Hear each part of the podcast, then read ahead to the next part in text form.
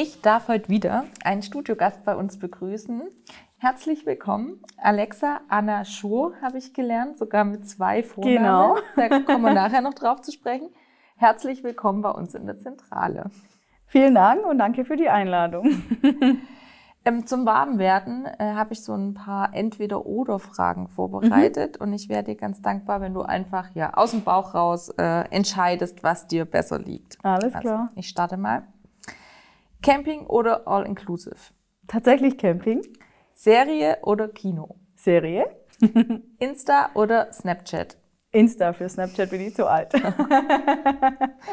Pasta oder Spätzle? Mm, war schwierig. Ähm, Spätzle. Reiten oder Biken? Biken. Okay.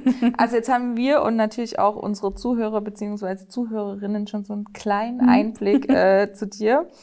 Aber um dich noch ein bisschen besser kennenzulernen, wäre es ganz toll, wenn du vielleicht von dir persönlich einfach mal so ein bisschen deinen Werdegang, mhm. äh, was du bisher so gemacht hast, erzählst. Ja, ich habe damals 2014 mein Abitur gemacht, noch in Leichingen, wo ich gewohnt habe mit meiner Familie und bin dann hierher gekommen für die Ausbildung zur medizinischen Technologin für Funktionsdiagnostik, habe das dann hier gemacht, habe danach den Bachelor of Science in medizintechnischen Wissenschaften angeschlossen, durfte das dann schon hier an der Schule als damals duale Studentin machen und wurde dann glücklicherweise auch übernommen und habe mich dann noch zu einem Master entschieden in der Arzneimittelentwicklung und Pharmakovigilanz. Und seit wenigen Monaten bin ich die Fachleitung der MTF-Schule. Genau. Also das ist auf jeden Fall mal eine ganze Menge. Wir werden auf ja. jeden Fall auf die einzelnen Stationen ähm, noch ein bisschen eingehen. Gerne. Aber zuerst vielleicht, weil wir hier auch ganz oft über Berufsorientierung sprechen, wie bist du denn überhaupt auf deine eigene Berufswahl gekommen? Du sagst, du hast Abi gemacht mhm. äh, in Leichingen. Mhm. Ähm, für alle, die hier nicht aus dem Schwabenländle kommen, das ist ja schon auch, sag ich mal, ein bisschen ab ja. vom Schuss, wenn man so sagen darf. ja, definitiv. Also es sind von hier so gute 35 Kilometer mhm. tatsächlich, mhm. ähm, die man Richtung Stuttgart einfach fährt und dann irgendwann in Leichingen landet, sozusagen. Und mir ging es immer so im, im Abitur oder kurz vorher, ich wollte irgendwas machen, was jetzt nicht jeder macht. Das war eigentlich immer so mein Grundgedanke und dann habe ich mich angefangen zu informieren über Studiengänge und alles, was es gab. Und dann war ich tatsächlich mit meiner noch heute besten Freundin hier und eigentlich aus dem Grund, weil sie sich die Logopädie anschauen wollte. Ah, und ich bin dann halt mitgelaufen. Mitläufer. Genau. Okay. Und dann standen wir plötzlich in der Funktionsdiagnostik drüben und dann dachte ich mir, mega cool, das gucke ich mir doch mal genauer an. Und so hat sich das dann alles ja gefügt und ich war dann total überrascht. Ich kannte das Berufsbild vorher gar nicht, muss ich zugeben. Und dann habe ich beschlossen, ja, das will ich machen. Und schon relativ früh in der Ausbildung habe ich dann gemerkt, das ist super cool und super interessant, aber ich würde einfach gerne noch ein Studium danach machen. Und dann kam natürlich die Möglichkeit, die es hier gibt, wie gerufen. Und dann war für mich relativ schnell klar, dass ich die Ausbildung mache und dann das Studium danach. Und ich bin auch noch heute sehr glücklich, dass ich diesen Weg so gegangen bin. Ach cool. Das wäre auch nachher noch eine Frage gewesen, können wir vielleicht nachher auch nochmal dazu mhm. kommen. Aber vorher nochmal, was hat dich denn so fasziniert an der Funktionsdiagnostik? Also ich glaube, es geht vielen so. Äh, wenn wir jetzt hier auf Messen unterwegs sind oder so, ist ja auch ganz oft, dass die Leute, also den Beruf medizinische Technologie für Funktionsdiagnostik überhaupt nicht kennen und mhm. tatsächlich mhm. auch mit Funktionsdiagnostik äh, nichts anfangen können. Du hast das jetzt hier auch sozusagen neu entdeckt ja, damals. Ja. Was, was fandest du da aufregend dran? Mhm. Was mich eigentlich von der ersten Minute an fasziniert hat, war wirklich diese Verbindung zwischen hochtechnisiert und direkt das Ergebnis nach der Untersuchung am Menschen im Endeffekt. Das heißt, du machst die Untersuchung bei deinem Patienten und siehst eigentlich schon während der Untersuchung, in welche Richtung das geht und in der Ausbildung wird dann auch ähm, gelehrt, wie du zu reagieren hast. Nicht im Sinne von, was ist jetzt gut für den Patienten, sondern eher von, welche weitere Diagnoseverfahren brauchen wir jetzt. Das darf man selber entscheiden. Das heißt, es wird eine Grunduntersuchung durchgeführt mit dem Patienten. Und aufbauend dazu geht es dann weiter und es werden tiefgreifendere Untersuchungen oder spezialisiertere noch danach gemacht. Und das ist eine wahnsinnig große Verantwortung, mhm. die man bekommt in dem späteren Kliniksetting sozusagen ohne ein Humanmedizinstudium zu haben. Und das ist so, finde ich, auch ein bisschen der Knackpunkt von unserem Beruf. Du hast eine riesengroße, wunderschöne Verantwortung nachher und ähm, kommst relativ schnell an dein Ziel im Sinne von der Ausbildung mit drei Jahren und optional mit dem Studium noch dazu und bist daher super breitbandig einsetzbar. Und das fand ich schon ab der ersten Minute einfach super cool. Und wenn du dann äh, sagst, also du bist da jetzt auch noch neben der Fachleitung, kommen wir nachher mhm. auch nochmal zu, auch Dozentin beziehungsweise Lehrkraft äh, und hast zwei Spezialgebiete, habe ich jetzt gelernt. Ich genau. habe mich ja auch vorbereitet. einmal die Kardiologie und einmal die Pädiatrie. Genau. Magst du uns dazu auch noch ein bisschen was erzählen? Ruhig auch mal mit einem Beispiel, was da so mhm. typischerweise vielleicht mal eine Untersuchung mhm. pro Fachgebiet mhm. oder so. Also in der Kardiologie ist es so, wir haben natürlich das absolute Leitkrankheitsbild, den Herzinfarkt. Mhm. Mittlerweile eine leider Bevölkerungserkrankung, muss man sagen. Es gibt so viele Fälle und es ist auch extrem zu beobachten, dass der Herzinfarkt keine Alterserkrankung mehr ist. Also es gibt immer mehr junge Patienten, die zum Beispiel aufgrund von einem persistierenden Foramen ovale, das ist die Verbindung, die in einem Herz besteht, damit das Kind über den mütterlichen Kreislauf versorgt werden kann. Das ist ein ganz kleines Loch in der okay. Herzscheidewand und normalerweise wächst es innerhalb von ein paar Tagen einfach wieder zu, nach der Geburt. Na, also beim Kind Tage. jetzt. Genau, ja. genau. Und es gibt viele Erwachsene, circa ja, 25 Prozent, bei denen das einfach nicht zuwächst, aber man merkt es nicht. Wenn jetzt zum Beispiel jemand in sehr jungen Jahren einen Herzinfarkt erleidet, dann liegt es oft an diesem nicht zugewachsenen, damit persistierenden Foramen ovale zum Beispiel. Und das ist zum Beispiel so eine Untersuchung oder ein Krankheitsbild, das verbindet wunderschön die Fächer Pädiatrie, die Kinderheilkunde ja. mit der Herz- und Gefäßheilkunde. Und das finden die Schüler auch immer ganz cool, weil man das vom Unterricht natürlich schön parallel laufen kann und dann endet die Pädiatriestunde und der Stoff geht weiter und zieht sich ins nächste Fach. Das finden die Schüler und Schülerinnen immer ganz cool. Und ja, ganz klassische Untersuchungen hier sind zum Beispiel im Herzkatheterlabor, wo dann wirklich geprüft wird, wie ist der Sauerstoffgehalt in den unterschiedlichen Teilen vom Herz. Das mhm. heißt, wenn ich das Blut sauerstoffarm und sauerstoffreich vermische, dann habe ich natürlich ein Mischblut kreiert, das nicht mehr richtig ausreicht, um die Organe zu versorgen oder ähnliches. Das finden wir dann heraus. Dann natürlich der, der klassische Eingriff da dazu, dass dieses PFO verschlossen wird über einen kleinen Okkluder im Endeffekt. Ähm, das gehört alles mit zu unserem Fachgebiet und das bringe ich den Schülern natürlich dann auch immer nahe, in der Hoffnung, sie können die Brücke schlagen zwischen Krankheitsbild und Therapie. Meistens klappt es ganz gut. Aber natürlich haben wir auch ganz klassische Untersuchungen wie das Belastungs-EKG oder auch ein Herzultraschall, wo man sich dann einfach anguckt, wie arbeiten die Klappen, öffnen sich die, schließen die, was macht die Herzwand, ist es viel Herzmuskelgewebe, ist es vielleicht zu wenig, haben wir irgendeine Veränderung da drin, das alles beurteilen wir dann natürlich im Bereich der Kardiologie. Genau. Ziemlich spannend. Ziemlich viel, ja. Ja, genau, das denke ich mir. Ist auf jeden Fall ein krass, ja, medizinischer Beruf, logischerweise. Ja. Okay, und wir haben es ja schon angekündigt, oder du hast selber schon gesagt, jetzt seit Herbst letzten Jahres ähm, bist du jetzt auch noch Fachleiterin ja. äh, für den Beruf an der Schule ähm, für medizinische Technologie, Funktionsdiagnostik. Und das ist jetzt natürlich für unseren Podcast auch total spannend, äh, weil du bist quasi Schülerin gewesen, mhm. du bist Studentin gewesen und äh, Lehrkraft, Dozentin und jetzt Fachleitung. Also da tun sich ungeahnte Möglichkeiten bei uns auf. Ähm, wir starten aber mal und gehen ein bisschen tiefer ähm, in die Ausbildung. Mhm. Also einfach, um auch zu schauen, was macht man da eigentlich, ähm, welche Inhalte, welche Schwerpunkte, ähm, genau, vielleicht kannst du einfach mal starten, ähm, ja, was man sich da so drunter vorstellen mhm. kann bei der ähm, Ausbildung und dann gehen wir sicherlich noch auf die Voraussetzungen und so weiter ein. Ja, genau. super gerne. Also ich habe jetzt natürlich viel vom kardiologischen Bereich gesprochen, weil es auch einfach mein absoluter Lieblingsbereich ist. Das kann und darf ich nicht leugnen. Aber wir haben noch drei weitere wunderschöne Bereiche, die auch alle ihre absolute Daseinsberechtigung haben. Zum einen haben wir die Neurologie mit der Neurophysiologie noch dabei. Da beschäftigen wir uns mit dem Gehirn, den Nerven, sowohl zentral als auch peripher. Ist das da diese Und unter anderem dem EEG, genau. Das ist jetzt die Untersuchung, mit der wir dann die Hirnströme des Patienten messen können.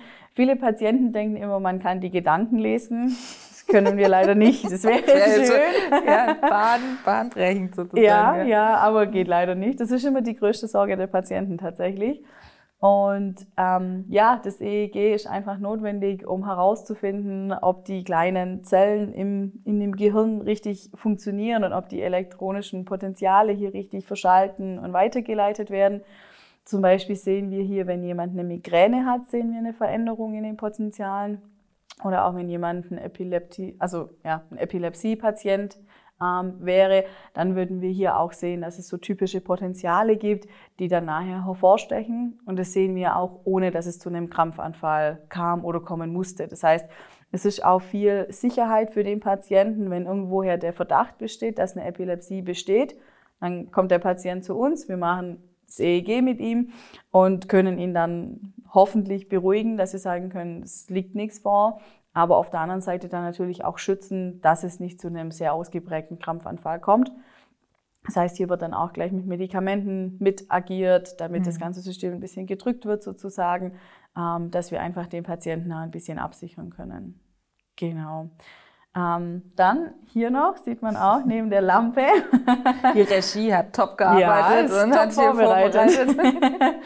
Ähm, das ist jetzt ein Gerät, um die ähm, Ausatemstärke der Patienten zu messen. Mhm. Das gehört bei uns in den Fachbereich der Pneumologie. Das beschäftigt sich mit der Lunge, den Atmungsorganen und auch den Sauerstoff- und Kohlenstoffdioxidgehältern im Körper, also im Blut vor allem. Und wenn man zum Beispiel jetzt jemand hat, der sich von einer Lungenresektion erholt, Lungenresektion wäre jetzt zum Beispiel jemand, der einen Tumor in dem Lungenflügel hat und dann muss ja oft der ganze Lungenflügel entnommen werden müssen wir natürlich danach die Lunge ein bisschen trainieren. Und das heißt, je nachdem, was die Kugeln für eine Farbe haben, meistens ist es so, je dunkler die Farbe, desto schwieriger ist es, die Kugel hochzudrücken, wenn man in diesen Schlauch rein pustet sozusagen. Das gibt man den Patienten auch oft mit nach Hause, so ein bisschen als Motivation und Trainingsgegenstand einfach, dass die da kräftig reinpusten dürfen, in der Hoffnung, sie kriegen die Kugeln dann nach und nach wieder ein bisschen nach oben gedrückt. Das wäre ah, zum Beispiel in der Pneumo der Fall. Genau. Und dann haben wir noch die HNO und die Audiologie. Da beschäftigen wir uns komplett mit dem Hals-Nasen-Ohren-Bereich. Und man denkt es oft nicht, aber auch der Gleichgewichtssinn gehört da komplett dazu. Mhm. Und immer wenn Patienten zum Beispiel über Schwindel sich beklagen, dann kann das ja super viele Ursachen haben. Also es kann sein, der Blutdruck ist zu nieder. Es kann natürlich auch ein Schlaganfall dahinter stecken, aber es kann auch einfach ein Labyrinthausfall sein zum Beispiel. Das heißt, da fällt ein Teil vom Gleichgewichtsorgan aus wodurch wir dann in der HNO mit einer ganz speziellen Untersuchung, in der wir das Ohr ein bisschen ärgern, sage ich jetzt mal, mit heißer und kalter Luft, dazu bringen, einen Schwindel nachzuahmen und nachzustellen. Und anhand von der Augenbewegung, den Nystagmen, die man durch den Schwindel bekommt, können wir dann wiederum beurteilen, woher kommt der Schwindel? Ist der jetzt physiologisch ausgelöst oder haben wir wirklich im Hintergrund eine Pathologie? Also die vier Fachbereiche, die wir haben, die hängen auch untereinander wahnsinnig stark zusammen und fügen sich eigentlich in sich zu einem sehr schönen ganzen ja, ja. Gesamtbild einfach. Ja, und ich denke mir auch mit total unterschiedlichen Patientinnen, ja. oder? Also ja von klein bis groß sozusagen. Genau, ja. genau. Also gerade in der HNO ist super viele Kinder auch viel mit Polypen und einfach klassische Erkältungen, die sie aus dem Kindergarten mit mhm. heimbringen. Man kennt es, ja. Ja. und dann natürlich aber auch alle Altersstufen durch von, von Patienten. Also ja, wie vorher gesagt, Herzinfarkt ist keine Alterserkrankung mehr und äh, kann, kann jeden in jeder Altersstufe treffen. Und deshalb ist es ein wahnsinnig bunt gemischtes Feld der Patienten nachher. Okay, das klingt ja echt total anspruchsvoll, auch verantwortungsvoll, ja. wie du schon gesagt hast. Ähm, was muss ich denn mitbringen, gerade als ähm, Schüler oder Schülerin? Äh, muss ich Abitur machen, so wie du? Oder ähm, ja, was für einen Abschluss brauche ich? Genau. Also wir freuen uns über einen Realschulabschluss. Und wenn die Bewerberinnen zum Zeitpunkt der Ausbildungsstart quasi, also 1.9. bei uns, 16 Jahre alt sind, das wäre super. Und das klingt immer super kompliziert und super schwer, aber wir haben drei Jahre Zeit, in denen wir alles von der Pike an den Schülern beibringen und mit praktischen Beispielen machen und, und alles. Und das Coole an unserem Beruf ist auch so ein bisschen, dass es lauter neue Fächer sind. Also mhm Ich selber kann von mir zum Beispiel berichten, ich hatte jetzt im, im Gymi nie so richtig Spaß an, an Mathe oder an Französisch oder sowas. Das waren einfach nicht meine Fächer. Und Naturwissenschaften? Die schon, also die, die schon. waren schon cool. Oh, ja, das habe ich schon immer gemacht. Aber was ich damit sagen will, das fällt bei uns alles weg. Wir mhm. haben komplett neue Fächer. Wir haben Fächer wie Anatomie, Physiologie, wir haben Fächer wie spezielle oder allgemeine Krankheitslehre und dann natürlich ganz tief rein in diese medizinische Welt mit Kardiologie, Pneumologie, Neurologie, HNO, Pädiatrie, von bis. Wir machen Psychiatrie, Psychologie mhm. und eröffnen da ganz andere Fächer, von denen man vielleicht aus der Schule raus gar nicht weiß, dass es die gibt. Und deshalb ist es mir auch immer total wichtig, dass sich auch die bewerben, die jetzt nicht die besten Abschlussnoten haben, die aber nachher super empathisch sind und ganz, ganz toll nachher mit den Patienten umgehen können und nachher ein super Hintergrundverständnis haben. Was bedeutet das jetzt, wenn das Ergebnis bei der Untersuchung rauskommt? Was, was tue ich jetzt mit meinem Patienten? Wie helfe ich dem jetzt? Das ist uns tatsächlich wichtiger als die reinen Noten auf dem Papier. Das klingt ja schon mal sehr gut. Das heißt, es gibt auch kein NC sozusagen, nee. sondern es wird alles mit ins Kalkül gezogen. Genau. Und jetzt hast du ja schon die ganzen Fächer aufgezählt. Ich äh, weiß, dass es ja auch eine schulische Ausbildung mhm. jetzt mal ganz klassisch ist. Ähm, was bedeutet das denn so schulische Ausbildung? Man geht da trotzdem in die Praxis und, und guckt sich das Ganze aber auch mal in echt an, oder wie läuft das? Genau, das ist es im Endeffekt. Also die Schüler kommen natürlich hierher ähm, ans wunderschöne Kloster zum theoretischen und praktischen Unterricht. Praktischer Unterricht bedeutet, wir haben Untersuchungsräume, die sind top ausgestattet mittlerweile. Wir haben wirklich tolle Geräte und da dürfen die Schüler die Untersuchungen dann auch wirklich üben. Dafür gibt es nahezu jeden Tag Übungsstunden, in denen wir Lehrer das natürlich dann begleiten und den Schülern das nahebringen, wie sie es nachher am Patienten umsetzen sollen. Das heißt, wir lockern den extrem theoretischen Unterrichtsalltag dadurch gut auf, sozusagen. Und wenn die Schüler dann ein bisschen Vorwissen sich erarbeiten konnten und sich in der Durchführung der Untersuchungen sicher fühlen, dann dürfen sie raus in die praktische Ausbildung, heißt es bei uns mhm. dann. Und da sind sie dann auch wirklich in den Kliniken, dürfen mit in OP, dürfen in die Notaufnahme mit rein und dürfen auch wirklich schon da selbstständig mit den echten Patienten arbeiten. Ah, okay, krass. Und kriegen die eigentlich dann auch irgendwie so ein Ausbildungsgehalt oder äh, schulische Ausbildung eher nicht? Doch, tatsächlich kriegen die bei uns auch ein Ausbildungsgehalt. Ähm, steigert sich sogar jedes Jahr ein bisschen und ist von der Höhe wirklich so, dass es für eine kleine Wohnung oder für ein WG-Zimmer und das normale Leben, sage ich jetzt mal, durchaus ausreichend ist. Also wir können auch da ein bisschen was den Schülern einfach zurückgeben. Cool. Und ähm, wenn du sagst Wohnung, ähm, das heißt, ähm, ihr habt auch Schüler aus Umkreis von mehreren Kilometern hier. Ja, die dann definitiv. Oder? Definitiv. Ja. Wir freuen uns da auch immer, weil das dann häufig so ist, dass die Schüler dann sagen, sie würden total gerne diese Praktikumseinsätze wieder heimatnah machen. Zum mhm. Beispiel haben wir oft Schüler aus dem Bodenseekreis, die dann zum Beispiel ins Klinikum nach Friedrichshafen möchten für ein kleines Teilpraktikum oder sowas. Und da versuchen wir das dann natürlich auch immer den Schülern zu ermöglichen. Und die freuen sich immer wahnsinnig und dürfen dann aber zusätzlich dazu natürlich noch die, die normalen praktischen Ausbildungsteile bei uns in der Uniklinik machen und dürfen dann auch da sehen, wie es in einem riesigen Klinikum abläuft und wie da die Strukturen sind. Und da können die halt super viel davon mitnehmen einfach. Ja, in verschiedenen Häusern ist klar, da läuft auch einiges dann anders. Genau. Das kann ich mir gut vorstellen. Cool. Und ähm, Hast du vielleicht, ich meine, du hast ja jetzt schon einige Schülerinnen und Schüler begleiten dürfen. ja. ähm, man fragt sich dann schon natürlich immer so eben, wo arbeitet man denn später dann mit mhm. dem Beruf?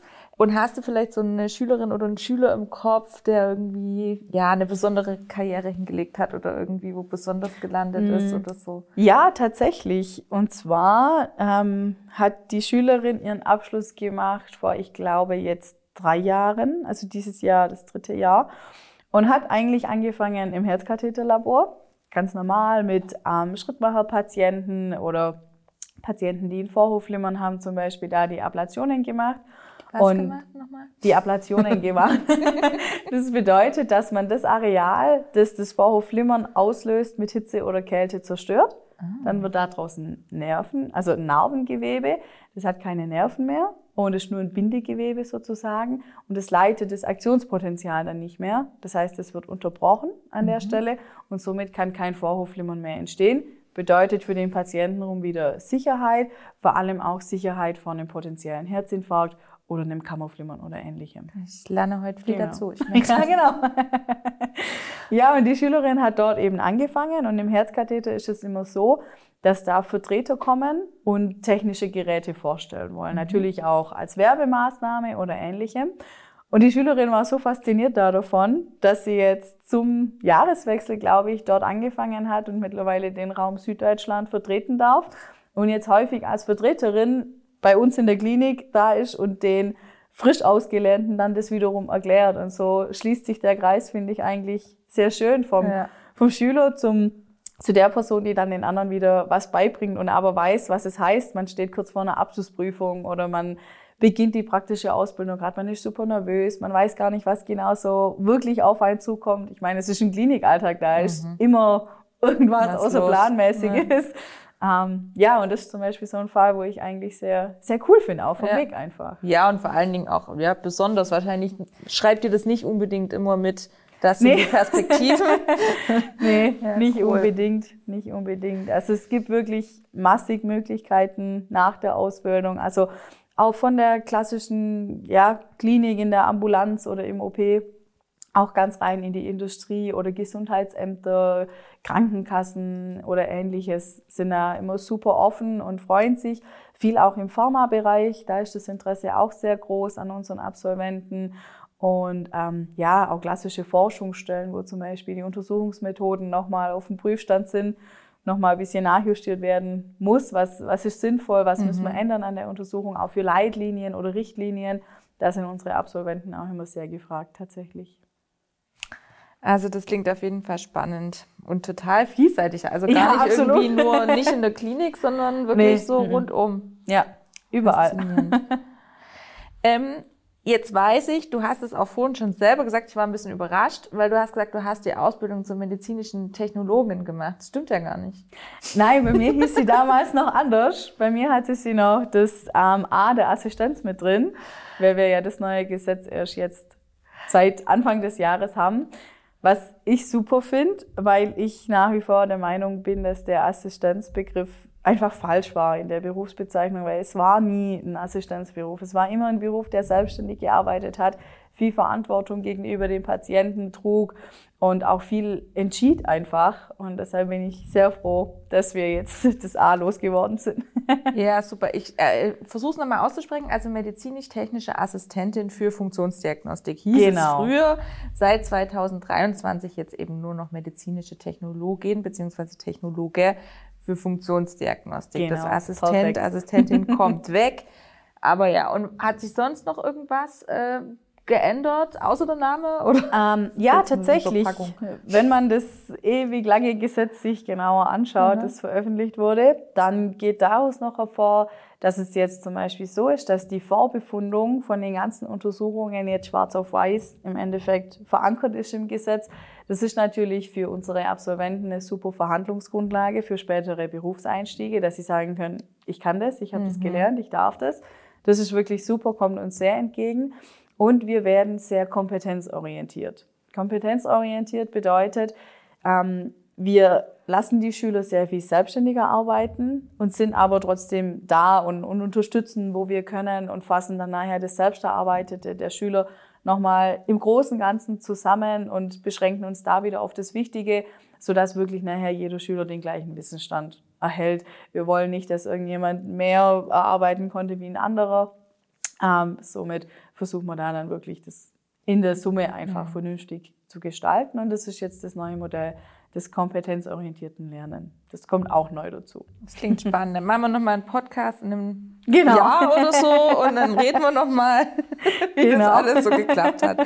Ja, ja, deshalb bei Umstellungen immer, äh, denke ich, dass es dann eine gewisse Übergangszeit braucht, Ja. bis man da irgendwie reinkommt. Aber es klingt auf jeden Fall schon mal äh, ja, irgendwie auch praxisnah und äh, dass alles ein bisschen mehr miteinander verbunden Definitiv. ist. Und äh, ja, klingt auf jeden Fall vernünftig. Genau. Was wir jetzt auch machen werden, ist, bisher ist unsere praktische Ausbildung quasi ein komplettes Jahr am Stück. Und wir werden die mit dem neuen Gesetz jetzt auch mehr aufsplitten. Das heißt, wir verzahnen unser Modell noch ein bisschen enger. Wir gehen in so einen circa dreimonatigen Wechsel zwischen schulischer Phase und praktischer Ausbildung und switchen so dann immer hin und her und können so dann ganz gezielt die Schüler und Schülerinnen für Untersuchungen hier an der Schule vorbereiten. Die dürfen sie dann umsetzen in der praktischen Ausbildung in der Klinik. Dann kommen sie wieder, wir bereiten sie für die nächst schwierigere Untersuchung vor und so staffelt sich das dann cool. nach oben. Das ist ja. dann auch neu, genau. Ja, das ist doch prima. Da ist ja immer auch, und es verändert sich ja auch viel, denke ich. Dann ist so eine Reform ja auf ja, jeden Fall absolut. mal gut. Okay, das wäre jetzt von, von meiner Seite aus so ein bisschen das Thema Ausbildung gewesen. Mhm. Und ich habe ja vorhin schon gesagt, wir haben hier das perfekte Beispiel vor uns sitzen. Ne? Ähm, wir würden jetzt switchen von Schülerin zu Studentin. Ja, alles klar. genau. Äh, du hast ja vorhin schon gesagt, ähm, du hast dann direkt das Studium mhm. Äh, Medizintechnische Wissenschaften ähm, gemacht. Das ist ganz witzig, weil wir tatsächlich auch erst äh, den Podcast hatten mit dem Professor Dr. Weidemann. Ja ja. dem Studiengangsleiter. Und es ist ja jetzt auch ganz schön, wenn wir da jetzt nochmal die Perspektive von dir äh, vielleicht kurz hören. Wie, wie kam es zu der Entscheidung, mhm. dass du das Studium mhm. draufsetzen möchtest? Ähm, wie waren die zwei Jahre so? Ja. Ja, ich habe es ja vorher schon kurz angerissen. Für mich war relativ früh klar, dass ich das machen will. Und dann so ein halbes Jahr vor den Abschlussprüfungen ging es drum, ja, Arbeitgeber finden. Braucht man ja dann. Dann habe ich mich mal so ein bisschen im Umkreis von Ulm beworben, unter anderem im Herzkatheterlabor hier an der Schule und noch an einer anderen Stelle von der Uniklinik. Und ich hatte dann tatsächlich die Qual der Wahl, weil alle begeistert waren und gesagt haben, sie wollen das unterstützen, sie finden das super. Und dann habe ich mich ja hier für die Schule entschieden. Und es war dann tatsächlich sehr cool. Ich durfte dann direkt damals noch die Pneumologie teilweise unterrichten. Und ja, man war immer total, ja, cooler Wechsel eigentlich von der Lehrkraft zum Student. Also mal sitzt man selber in der Bank und hört zu und mal steht man vorne und ist die Person, die reden muss. Und es war dann eigentlich auch sehr, sehr anschaulich einfach. Man konnte super viel mitnehmen. Ich hatte das Glück, dass ich immer in einem tollen Team arbeiten durfte. Es hat immer super harmoniert. Mir wurde super viel beigebracht und ich konnte auch sowohl die Projektarbeit, die Seminararbeit und die Bachelorarbeit dann zu wirklich spannenden Themen machen und gestalten. Und ich würde auch, wenn ich es heute nochmal entscheiden müsste, das Studium nochmal machen. Ich würde es nochmal so tun. Kann ich meine Frage gleich streichen? Das wäre nämlich eine Frage gewesen. Ja, und wir haben auch ähm, schon gelernt von dem Professor Weidemann, ähm, dass da ja die unterschiedlichsten Leute drin sitzen, auch mit ja. unterschiedlichen ähm, Ausbildungen als Voraussetzung sozusagen. Ich habe mal was mitgebracht. Wie gesagt, ich war natürlich sehr fleißig. Ja. habe mal Ach, wow. Abschlussbild rausgesucht. Ach Gott. Ähm, vielleicht magst du ja mal berichten. Also du musst jetzt natürlich keine Namen nennen, aber ja. äh, wer war denn noch so mit in deinem Kurs? Was hatten die denn so für äh, ja für Ausbildungen vorher gemacht und genau wie war so ja, das cool. Studentenleben? Ja, Wahnsinn. Das ist so ein richtiges Déjà-vu, als wären wir wieder in dem Moment. Das ist ja krass. Also, ähm, ja, ich gucke kurz drüber und stelle fest, wir waren eigentlich sehr viele Berufsbilder. Wir, waren, wir haben zwei OTAs gehabt, ähm, zwei aus der Funktionsdiagnostik, also mich und eine andere, die war leider an dem Tag nicht da, deshalb ist sie nicht auf dem ah, Foto. Okay. Dann viele aus dem MTLA-Bereich damals noch. Unter anderem die Frau Grieser, deren Namen ich sicherlich nennen darf, ja. die jetzt mittlerweile die Fachleitung der MTL-Schule ist tatsächlich und die ich auch im Studium eigentlich näher kennengelernt habe und uns immer schon super verstanden haben. Und ja, dann haben wir noch, boah, ich weiß nicht mehr, wie sie hieß, ist aber auch völlig egal. Die war, glaube ich, noch von den Radios und kam tatsächlich aus Berlin hierher ah, zum oh, Studieren, okay. weil sie dann immer gesagt hat, sie wollte halt einfach ein Studium noch draufsetzen und hat nichts Passendes gefunden. Und deshalb hat sie ihren Mann und Kind eingepackt und Ach, zack, hier runtergekommen Mit der ganzen Familie auch noch. Ja. Wahnsinn. Alle eingepackt und dann hierher gekommen. Schön. Ja, wir waren ein sehr sehr bunt gemischter Haufen, muss ich sagen. Wir hatten auch noch ähm, zwei Männer, die sind jetzt leider auch nicht auf dem das Bild. Das wollte ich gerade fragen, da sind nämlich nur Frauen drauf, hier so gendermäßig. Man kann mal schon mal nachfragen, ob da auch noch männliche Verstärkung mit dabei war. Ja, tatsächlich. Wir hatten auch noch zwei Männer, einer aus der Funktionsdiagnostik und einer auch ähm, aus dem OTA-Bereich. Und ich weiß von vielen anderen, dass sie dann tatsächlich wie ich auch noch einen Master drauf gemacht haben zum Beispiel in biotechnischer Analytik oder auch in Erwachsenenpädagogik oder ähnlichem. Und ich glaube, dass alle wirklich mittlerweile eine Position gefunden haben, in dem sie das Studium wirklich gut anwenden können. Okay, ja, das ist echt, also äh, ja, voll krass, auch wie unterschiedlich. Wieder, ja, ne? Und ich kann mir schon auch vorstellen, dass man da auch voneinander irgendwie profitieren kann, wenn man ja. aus unterschiedlichen Fachrichtungen dann ja. halt auch einfach ist. Absolut. Ich weiß noch, wir haben uns dann damals auch zusammengesetzt und haben überlegt, so, was wollen wir als nächstes machen? Wie, wie machen wir weiter? Und haben dann wirklich mal auch angefangen, die ganzen Masterstudiengänge zusammenzuschreiben. Was gibt's denn? Und da haben wir dann auch relativ schnell festgestellt, dass der Bachelor super viele ECTS hat. Das sind diese Punkte, die man im Studium erwirbt. Der Bachelor hat 210 und mit diesen 210 ist man mehr oder weniger für jeden potenziellen Master eigentlich zugelassen. Natürlich hängt es immer ein bisschen von den Modulen ab, die man zuvor besucht hat.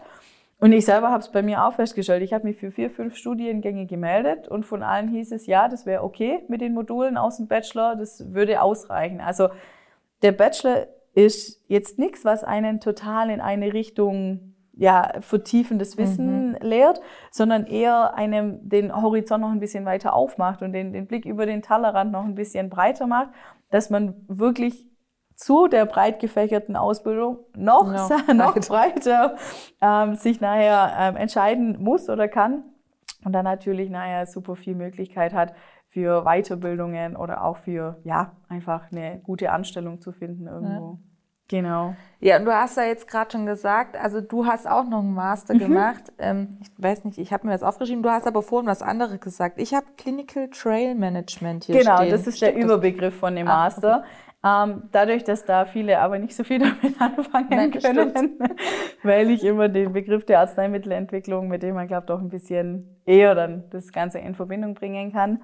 Genau, ich schreibe tatsächlich momentan noch meine Masterarbeit in den letzten Zügen fertig ah, oh, und werde die dann in ja, absehbarer Zeit vollends abgeben können, hoffentlich. Ja, und ähm, genau, und du hast da jetzt eben, du hast selber schon gesagt, äh, noch nicht allzu lange ähm, die neue Position ja. der Fachleitung inne.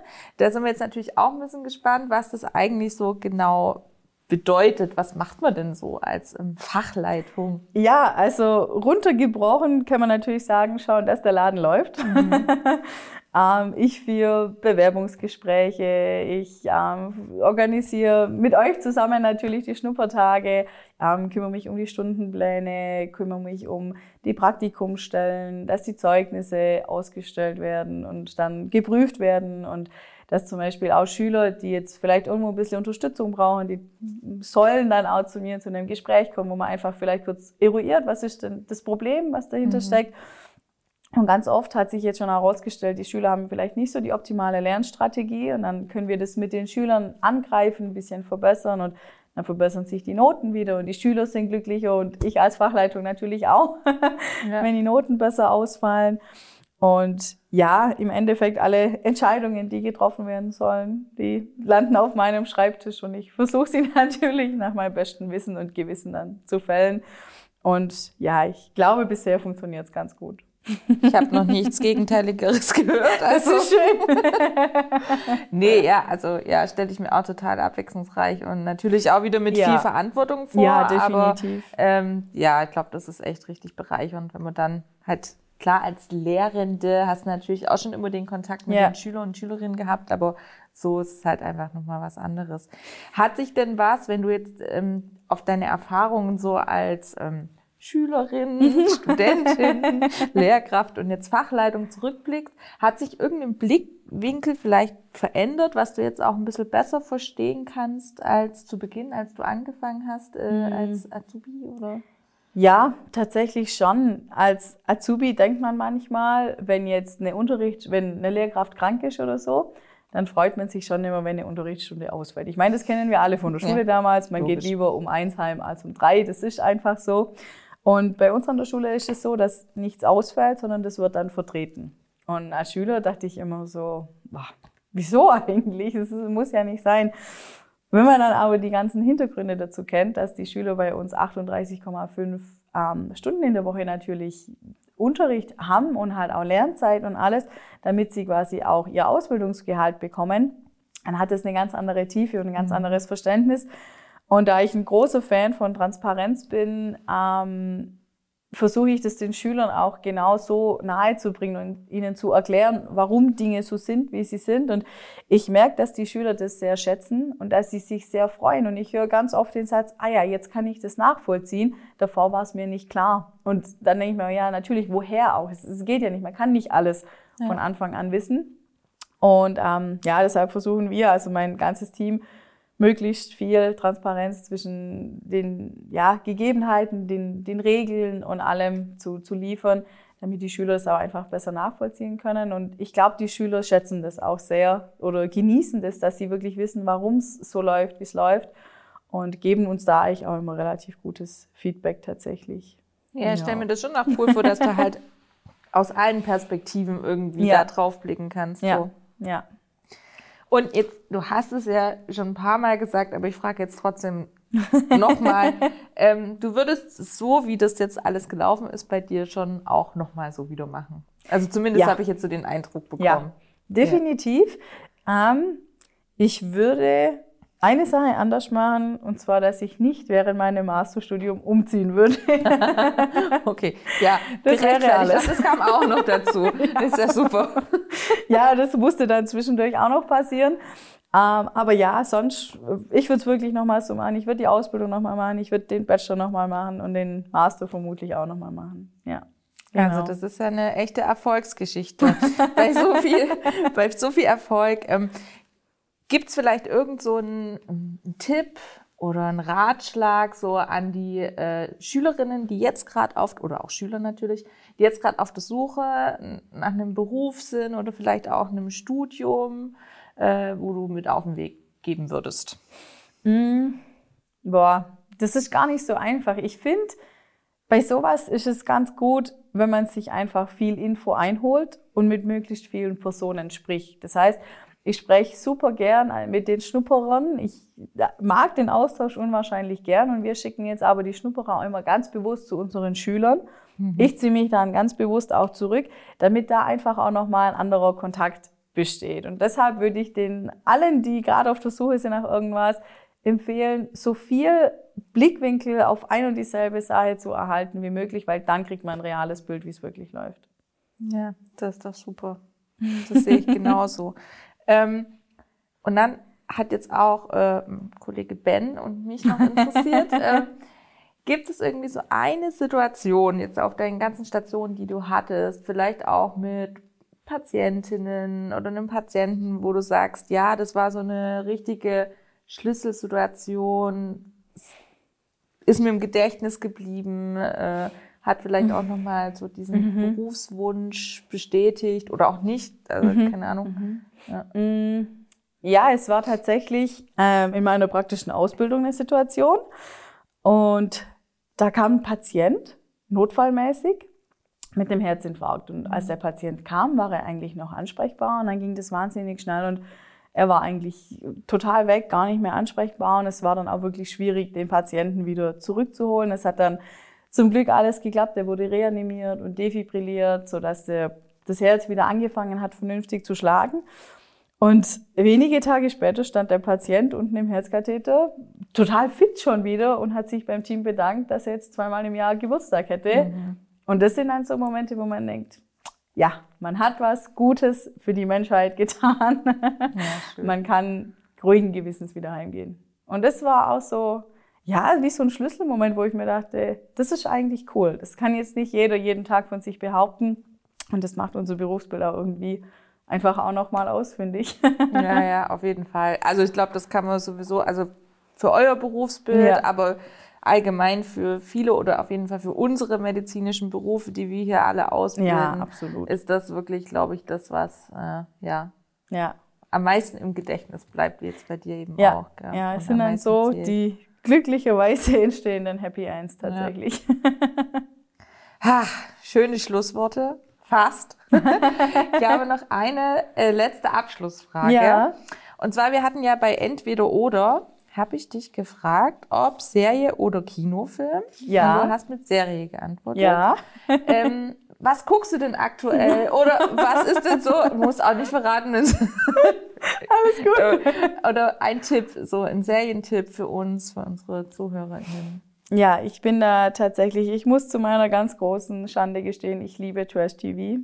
Ich schalte den Fernseher ein, ich putze oder koche nebenher oder so aber ich genieße es einfach, mein Hirn auszuschalten und mich davon ja. berieseln zu ich meine, lassen. wenn man den ganzen Tag organisiert und seine Schüler und Schülerinnen ja. quasi um sich hortet äh, und dann auch noch umzieht nebenbei, dann kann man sich durchaus auch mal berieseln lassen, auf jeden Fall. Ja, ja, ja. Und meine absolute, wahrscheinlich für immer bleibende Lieblingsserie ist Desperate Housewives tatsächlich. Schon mittlerweile wirklich alt, aber ich könnte es jeden Tag angucken. Ja, vielleicht sind wir jetzt schon in dem Alter, ja. dass es die, die es hören, gar nicht mehr kennen. Ja, das kann gut sein. Dann die haben die jetzt nur einen Serientipp.